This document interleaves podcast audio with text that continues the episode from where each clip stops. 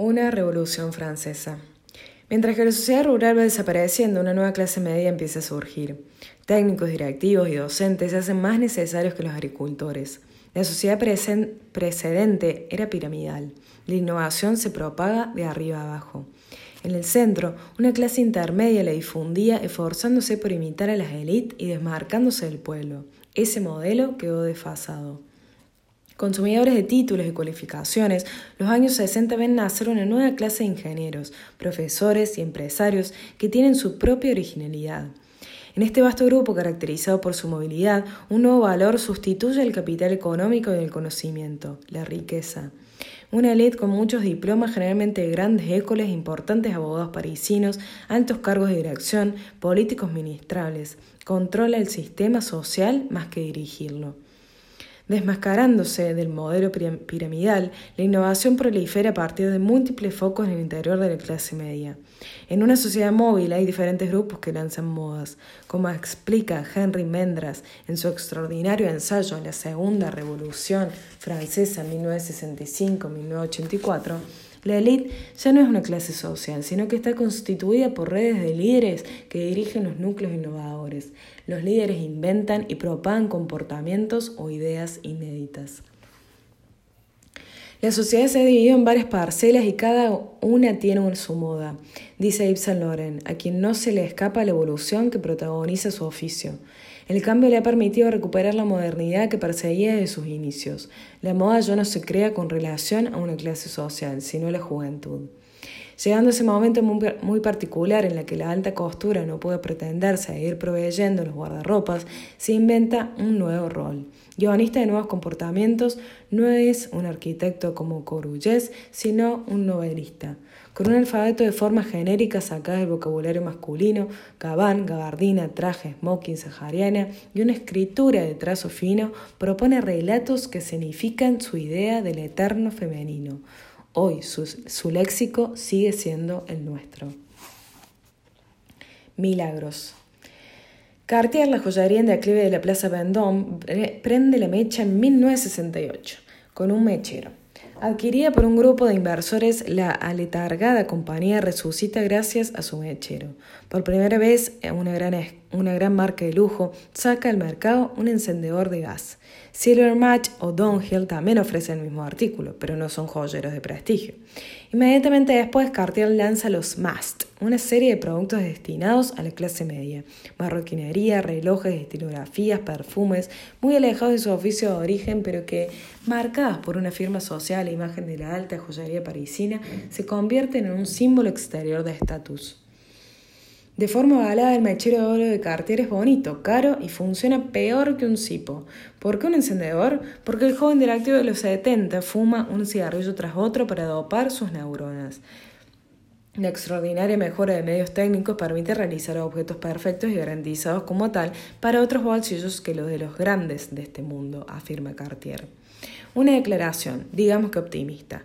A las masas Cartier no les vende lujo, sino la imagen del lujo. Intenta rescatar la imagen del viejo Cartier que duerme en el interior de los cajones de sus abuelos.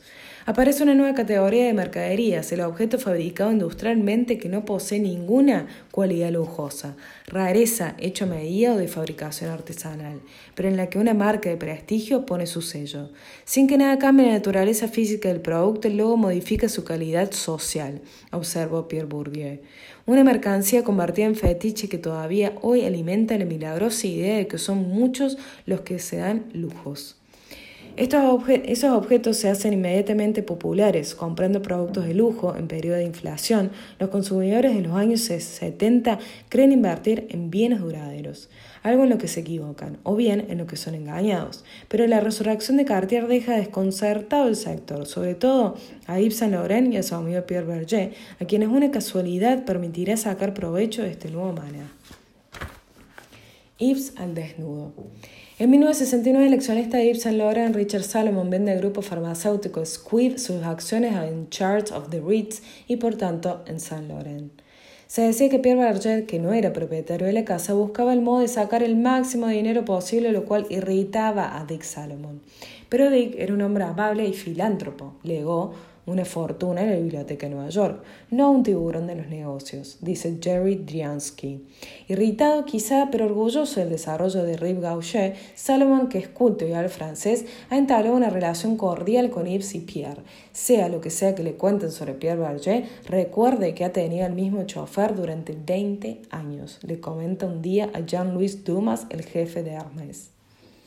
Dick Salomon logra convencer a Squid para intercambiar las acciones que la pareja tiene en la sociedad.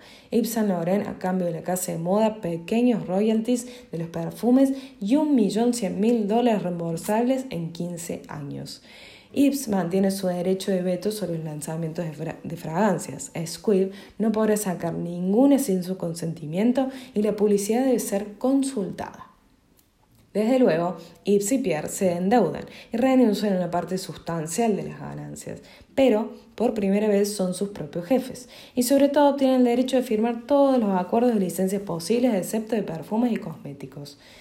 Ese verano, Yves, flaqueando por Lulu, Pierre, Clara y Tade, se van a descansar a Marrakech, donde vuelve a encontrarse con Andy Warhol y Fred Hughes en la Maumounia.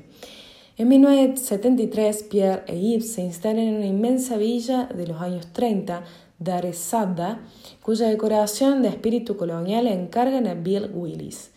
He crecido con el recuerdo de un pasado colonial en el sur de Estados Unidos, cuenta Willis, e Yves había conocido algo parecido durante su infancia en Argelia. Es un estilo que comprendíamos. Warhol viene en bicicleta para hacerles escuchar las grabaciones de la Velvet Underground, que a Yves le parecen un rollo. Como represalia, a Warhol le toca aguantar el disco de la Escuela de las Mujeres leído por Louis Jouvet. Realmente parece que Yves no ha descubierto nada desde hace 25 años. En un momento de borrachera, Yves y Andy inventaron una comedia musical que tenía lugar en Grenoble, el restaurante neoyorquino que Yves veía de manera imaginativa, deformada y soñada, como muchas cosas, dice Tade. De la Maumonia, alguien ha recogido novelas coloniales pornográficas que se leen en voz alta. Alojado también en el viejo hotel el arquitecto catalán Ricardo Bofill, que acaba de abrir una agencia en París para participar en los proyectos de construcción de nuevos barrios, le hace una visita. O más bien, se la hace Lulu, a la que se lleva de excursión por el desierto, lo que desata el cólera de Yves, que detesta prestar sus juguetes. El modista decide entonces contratar a la joven, que hasta entonces divide su tiempo entre Nueva York, donde dibuja estampados para, el modista Halston, y París. Se instala en la calle des Grands Augustins, en casa de Ricardo Bofill. Yves jugaba con Lulu, ella era joven y destroyer, eso le parecía divertido. Entró para aportar garra y vitalidad, dice Daniel Barenne. Lulu es una especie de musa, una amiga que divierte y cautiva a Pierre, cuyos cambios de humor no le afectan.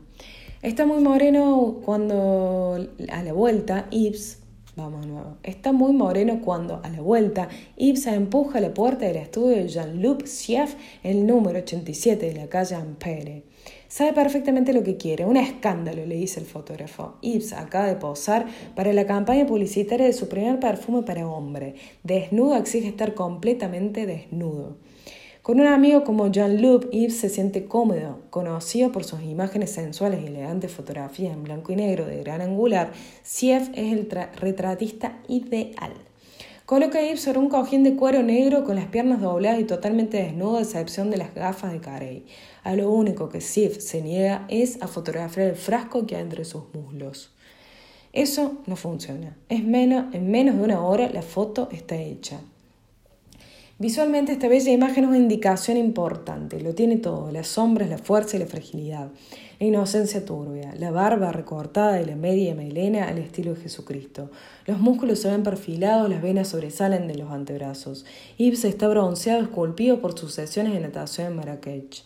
Está pelo, en fin, pelo es mucho decir. A sus 35 años su rostro lampiño es el de un adolescente. ¿Por qué se desnuda más allá de la estrategia publicitaria? La desnudez no es una novedad a principios de los años 70. En 1968, John Lennon se desnuda en la portada de Two Virgins, su álbum experimental. Pero nunca una celebridad posó desnuda para una campaña publicitaria. Frances Soir describe al modista como un Cristo con gafas, Le Figaro como un querubín. Jour de France se niega a publicar la foto. Perfecto. ¿Quién puede entonces ignorar que acaba de sacar una colonia masculina? Aún más que los espacios comprados a las revistas, el eco de esta provocación comportará una considerable publicidad gratuita de los perfumes de Saint Laurent. De paso, el treintañero seduce a los adolescentes algo que tenía como objetivo. Menudo camino el que ha recorrido el tímido Yves desde sus inicios. Él, al que le prensa torturado, se entrega por completa a la opinión pública. Las tiendas Rip Gaucher se expanden a gran velocidad por el mundo. Ya tienen todas el póster gigante del joven modista. No se sintió mal descamisado en Woman is Sweeter, la película de Martin Barrat. En este caso, llega hasta el final. Este exhibicionismo demuestra un fuerte narcisismo y una gran confianza en sus cualidades físicas. En algo más de una década, el pequeño oranés, introvertido y mimado, se ha transformado en un sex symbol, el equivalente de un Rudolf Nureyev del que es amante, se abandona a nuestra imaginación. El Hells Angel del Club 7. Buenos días, cariño, te he hecho espaguetis al caviar, grita Fabrice Emaer en cuanto divisa a Clara, que ha hecho la reserva. Ibs atrae todas las miradas a lo que no le desagrada en absoluto. En Lady Black, una primera novela dura y dolorosa cuyos protagonistas son travestis, el escritor Ibs Navarre llama a la clientela del 7 mariquitas pedantes que acaban de comer espaguetis al caviar con el dedo meñique levantado. El Club 7 es un punto de encuentro de famosos. En la entrada, un fisonomista filtra a los jóvenes autorizados a bailar en el piso de abajo, en una pequeña pista cubierta de espejos. Mientras Yves se instala, uno u otro miembro de su corte baja a ver lo que se cuece en la pista de baile para informarle del estado de la situación. En las mesas vecinas está la camarilla de Karl Lagerfeld, la de Kenzo, el joven modesta japonés en ascenso, la de Helmut Berger, de François Sagan y el ex, secretario del Estado de Cultura, Michel Guy. Una mesa con la alta sociedad y otra de gente del cine rodeando a una estrella americana que está de paso. Los asuntos serios empiezan después de la escena cuando las personas mayores, es decir, Pierre y Clara, se retiran a dormir y los niños bajan a pasárselo bien. En compañía de Betty de François Catrox y a menudo de la turbulenta Lulu, que revolotea en torno al grupo de Kenzo y al de San Lolo, Ibs se queda hasta el cierre. En la discoteca la música está tan alta que el cuerpo hace caja de resonancia, las pulsaciones se sienten como golpes en el pecho. Al amanecer, mucho después de haber salido del club, los tímpanos siguen vibrando. Guy Cuevas, el DJ, mete caña poniendo los éxitos funky de la moto, Motown, Diana Ross, Marta and the Vandellas, los Jackson Five, Marvin Gaye, Stevie Wonder. Nunca he visto tal cantidad de glamour y alta sociedad que emocionante, escribe Paquita Paquín, un habitual, un concentrado de rich and beautiful people. Eh, mientras Carl se siente en otra mesa con sus amigos neoyorquinos arjoliano, Yves, en plan voyeur, observa a los chicos moviéndose en plan voyeur, perdón, observa a los chicos moviéndose. En la pista, una mezcla de gays, modelos, travestis e hijos de papá bien vestidos bailan, bailan mientras los neones multicolor del techo se encienden y apagan al ritmo de la música. El 7 no es un club para ligar, sino un lugar donde se va a ver, a ser visto y a pasárselo bien. Todo lo que se busca es gustar y en todo caso ligar rápidamente a la hora del cierre. Ibs y Carr asisten a un cambio de generación. Mientras ellos se van acercando a la cuarentena, un nuevo grupo de edad, impulsado por el sentimiento de libertad, puede que ficticia pero resplandeciente, vive un momento de renovación en todo el país. La juventud está convencida de haber tomado el poder. No sé qué pasaba en París, pero no podías quedarte en casa. Era imperativo salir. Había necesidad de sexualidad, de estímulo, cuenta Marco de Riviera, habitual del lugar. Apenas recién llegaba de Honduras, a Marco le ponen una bufanda alrededor del cuello y se lo llevan a tomar algo al Flore y luego al Club 7. Normal, es joven, guapo y elegante. A Ibsen no le molestaría disfrutar de esos vientos de libertad. Desde los disturbios de Stonewall, en 1969, los homosexuales neoyorquinos, después de haberse ganado el derecho a mostrarse en sus propios locales, han abierto clubs donde se mezclan gays y heteros. En el Anvil, un picadero del Bronx, los gogos bailan en la barra ante cientos de tíos excitados. En París abren nuevos clubs en las calles Saint-Anne, algunos de los cuales prohíben la entrada de las mujeres. Bailar entre hombres ya no es un delito. Vestuarios de piscinas, matorrales, saunas, letrinas, muelles, los rincones ocultos ya no son los únicos sitios de encuentro. Llena de sexo, droga y virulencia política, la revista Actuel, que difunde en Francia las culturas alternativas, apoya los movimientos sociales minoritarios homosexuales, antirracistas, ecologistas, feministas, y transmite valores hedonistas. En las cartas de sus lectores aparecen los primeros homosexuales que salen del armario. La promiscuidad del 7 generaba un zapping sentimental. Era tan estrecho que bailando la gente estaba obligada a rozarse. No había toqueteos como en el Bronx, justo al lado. Bailábamos y nos mirábamos, dice Marco. Cuando Yves detecta un posible buen polvo entre los camareros que se renuevan cada seis meses o en la pista, una de sus amigas interviene. Sus amorios se desvanecen tan rápido como una moda. Nunca duran más allá de algunos días. Solo su relación con Jorge Lago, un lascivo bailarín de la compañía de Roland Petit, dura sin duda más tiempo.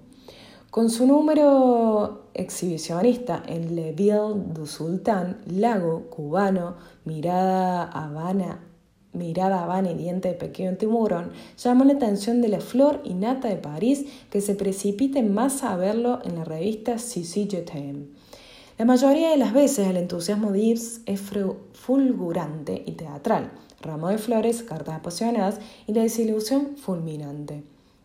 Si no le interesa a nadie, cuando cierra el 7 se va al Royal Opera, un café abierto a las 24 horas. Igual que nosotros no se decide volver a casa y espera algo o a alguien señala Paquita Paquín, nightclubber de elite. La cocaína que se expande por todo París les impide dormir.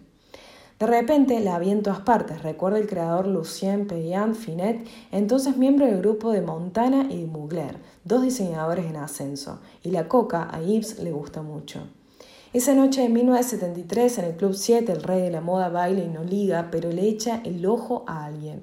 A diferencia de Tade, que es capaz de bailar en la discoteca con una pierna escayolada, o, la de, o Lulu, que con su amiga Ariel de Ravenel imita la publicidad de medias DIM subida a una mesa, Ibs no sabe muy bien cómo moverse al ritmo de Donna Summer. Entre los habituales, Diane de Bouvet inventa una forma delirante de bailar, enérgica y suelta al mismo tiempo, traba las piernas en la entrepierna de su pareja. Con los brazos de su pareja de baile sujetándole la cintura, inclina la espalda hacia atrás hasta morder la pista. Esa noche, en 1973, no es Diane la que interesa a Yves, sino su compañero. Bastante guapo, con el labio adornado por un fino bigote, se parece al varón de Charlus. Ver irrumpir en la calle Saint Anne a uno de sus héroes en carne y hueso fascina a Gibbs. El chico está allí todas las noches cenando en el piso de arriba junto al grupo de Carl. Se llama Jacques de Bacher de Bemache. eso. Y flirtea tanto con mujeres como Lulu o Diane de Bourbon como con hombres. A través de Lulu, Yves se invita a Bascher a su desfile en julio. Una foto muestra a los dos hombres poco después de conocerse. En traje blanco y pajarita, el modista se asoma al salón al final de la presentación. De pie, en medio del público, el joven Bascher, cuya afectada silueta se refleja en un espejo, le aplaude con fuerza. La fama de San Laurent, el más grande de los modistas, sedujo a Jacques. Inmerso en un círculo de gente célebre, le encantaba salir, causar sensación y emborracharse, explica su hermana, la escritora Anne de Bascher. La relación de Yves con este joven no duró demasiado tiempo y no obstante pertenece al mito de San Laurent. La periodista americana Alicia Drake le dedicó un libro. Los ingredientes son estimulantes. Dos estrellas de la moda, Lagerfeld y Saint Laurent, se pelean por un amante en el contexto de los excesos de los años 70 antes de enemistarse. Desde luego, es probable que Yves haya estado enamorado o al menos obsesionado con Bascher. Tanto Pierre Berger como Anne de Bascher están de acuerdo en este punto. Saint Laurent demasiado narcisista como para querer a alguien que no fuera él mismo y que por otro lado tampoco se quería tanto. Desarrolló una fijación. Pensó incluso en dejar a Pierre por Bascher. ¿Qué le veía? Las opiniones sobre Bascher difieren bastante. Bascher era seductor y perverso, nunca lo encontré guapo, no era más que un sinvergüenza, asegura uno. Este tipo nunca me fascinó, no tenía ningún talento, dice Tade. El diablo hecho hombre con la cabeza de garbo, añade Karl Lagerfeld. Anne Bascher le hace la pregunta a su hermano. Carl e Yves admiran sus orígenes aristocráticos, contesta él. Esa respuesta la hace reír. Los Bascher, grandes burgueses de Nantes, solo habían sido nobles durante la restauración. Aunque la familia poseía un pequeño castillo del siglo XIX, La Barrière y viñedos de Muscadet en Barbechat, el padre se había exiliado en Indochina, donde trabajó para la Shell antes de regresar a Neuilly. Jacques, un pelín mitómano, lo convirtió en un diplomático y añadió, el Beaumarchais a su apellido. Un acto fallido porque el verdadero Beaumarchais no era más que un falso noble. Las lenguas viperinas de la fashion que matan por un buen juego de palabras lo apoderaron de Pache du Montmarché, imitando el acento tetuán de Cao. Como Beaumarchais Jacques vive en un mundo que no existe y cuyos modelos son literarios, imita a Montesquieu, hombre de letras que camufló su homosexualidad bajo una capa de snobismo y estableció que un puritano del siglo XIX los rasgos del dandy gay instruido y refinado. Y hace suyos los perceptos de Des Essentes, el hebre de Huysmans, esa búsqueda de sensaciones raras que pone de manifiesto un absoluto desprecio por la moral común. Roger tenía algo malvado, diabólico, sí, esa sería la palabra adecuada. Con sus aires satánicos lo encontraba un poco grotesco, pero imagino que eso debía seducir sobre todo a alguien como Ibs, tan infeliz, dice Tade. Chico herido del son Montesquieu de la parte oeste del extraordinario parisino es una especie de Hells Angel. A los 15 años le reveló a su padre que era homosexual. Mi padre se quedó atónito, se negó a escucharle y le prohibió hablar más sobre el tema. Pero por favor, Tony, acéptale, es tu hijo, repetí en vano mi madre, recuerda Anne. Para recuperar el prestigio, Anthony eh, Antoine de Bachar, conocido como Tony, se casó con una hermosa chica fuerte, inteligente y rica de Lemosín, donde su familia poseía una gran finca. Arrastraba un complejo de desclasado. Ese herida narcisista se le hizo pagar a su mujer a quien humilló tanto como a sus propios hijos. Ni su mujer ni sus hijos le parecían dignos de su origen noble. Antoine de Bachar no era malo, sino insoportablemente pretencioso. Los cinco hijos Bachar, todos encantadores, se rebelaron contra su padre, dice uno de sus amigos. Anne, la primogénita, firma con su valioso apellido el manifiesto de las 343 Salopes, redactado por Simón de, Beauvoir, no sé cómo se dice. En 1971, 343 mujeres afirman haber sufrido un aborto voluntario aun cuando este tipo de interrupción del embarazo está prohibida.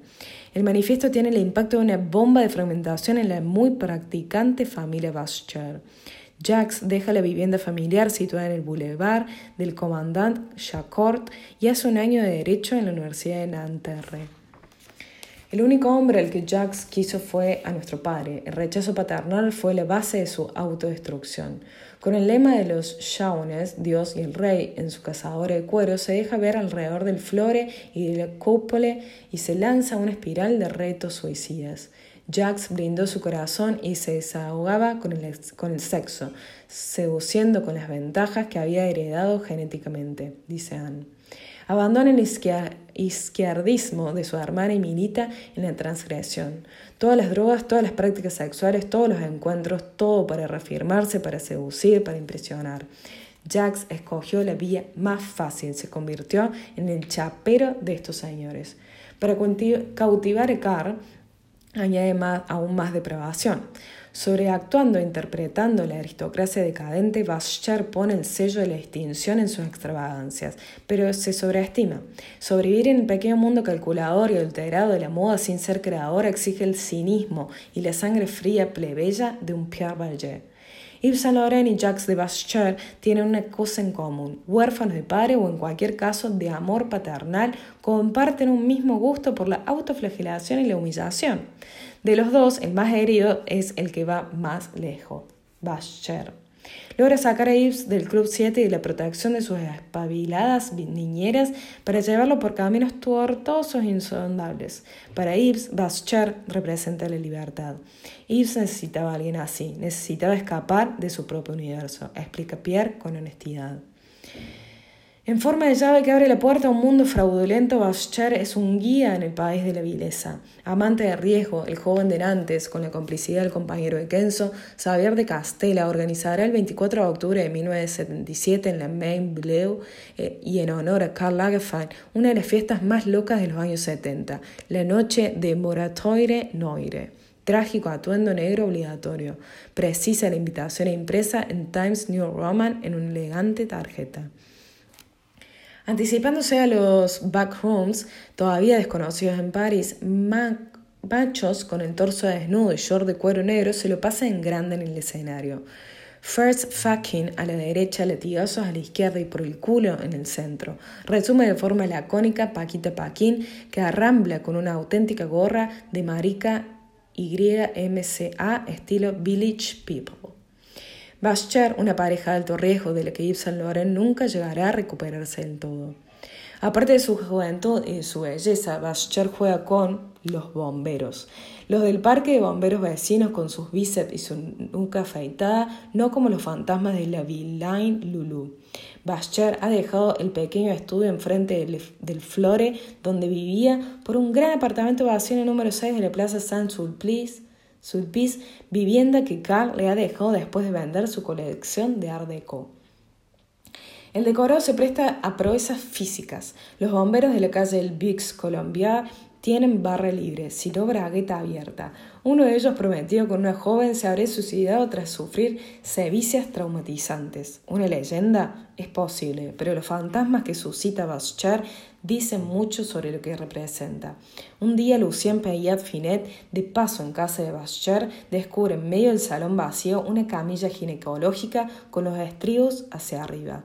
Sale de allí corriendo.